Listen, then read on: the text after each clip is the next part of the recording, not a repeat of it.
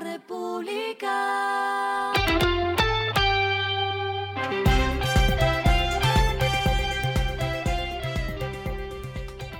Esto es lo que debes saber al comenzar la semana. Los indicadores arrancan el lunes así. El dólar cerró en 3.777.41 pesos, subió 5.58 pesos. El euro cerró en 4.102 pesos, bajó 14.68 pesos. El petróleo Brent se cotizó en 102 dólares el barril. La carga de café se vende en 2.044.000 pesos y en la bolsa se cotiza a 2.93 dólares. Las movidas del fin de semana fueron. Beringer Ingelheim aumentó 11.7% su inversión en investigación y desarrollo con un total de 4.459 millones de dólares, lo que es un récord en los 137 años de la compañía farmacéutica. Las inversiones en salud animal crecieron 1%, alcanzaron los 452 millones de dólares.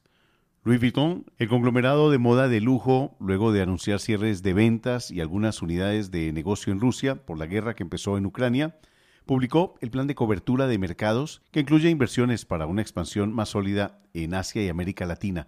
Lo curioso es que Colombia, México, Chile y Brasil aparecen allí con una opción de apertura de vitrinas en centros comerciales. Abro comillas, se buscarán más inversiones y apoyo con distribuidores aliados para mejorar el negocio allí. Cierro comillas, han dicho en su reporte. Marriott Bonvoy Moments, la exclusiva plataforma de experiencia de la cadena internacional Marriott Bonvoy, se ha estrenado en Colombia. Así empieza a ser parte de los países que mezclarán para sus clientes en el globo turismo de lujo y servicios detallados para que los visitantes internacionales conozcan más de los recorridos colombianos. Lo clave del fin de semana. Durante el primer mes del año, la deuda externa alcanzó 171.954 millones de dólares entre obligaciones públicas y privadas. Esta cifra la dio a conocer el Banco de la República, que también reportó que la cifra representa 50.2% del Producto Interno Bruto. Lo que está pasando en el mundo. China ha acelerado la expansión de su arsenal nuclear debido a un cambio en su evaluación de la amenaza que representa a Estados Unidos, según reportan fuentes cercanas a líderes chinos en un reporte especial del The Wall Street Journal, arrojando nueva luz sobre una acumulación que está aumentando la tensión entre los dos países.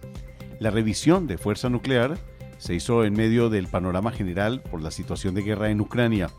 Ahora la Casa Blanca teme que el gigante asiático use esa tecnología militar en un eventual conflicto.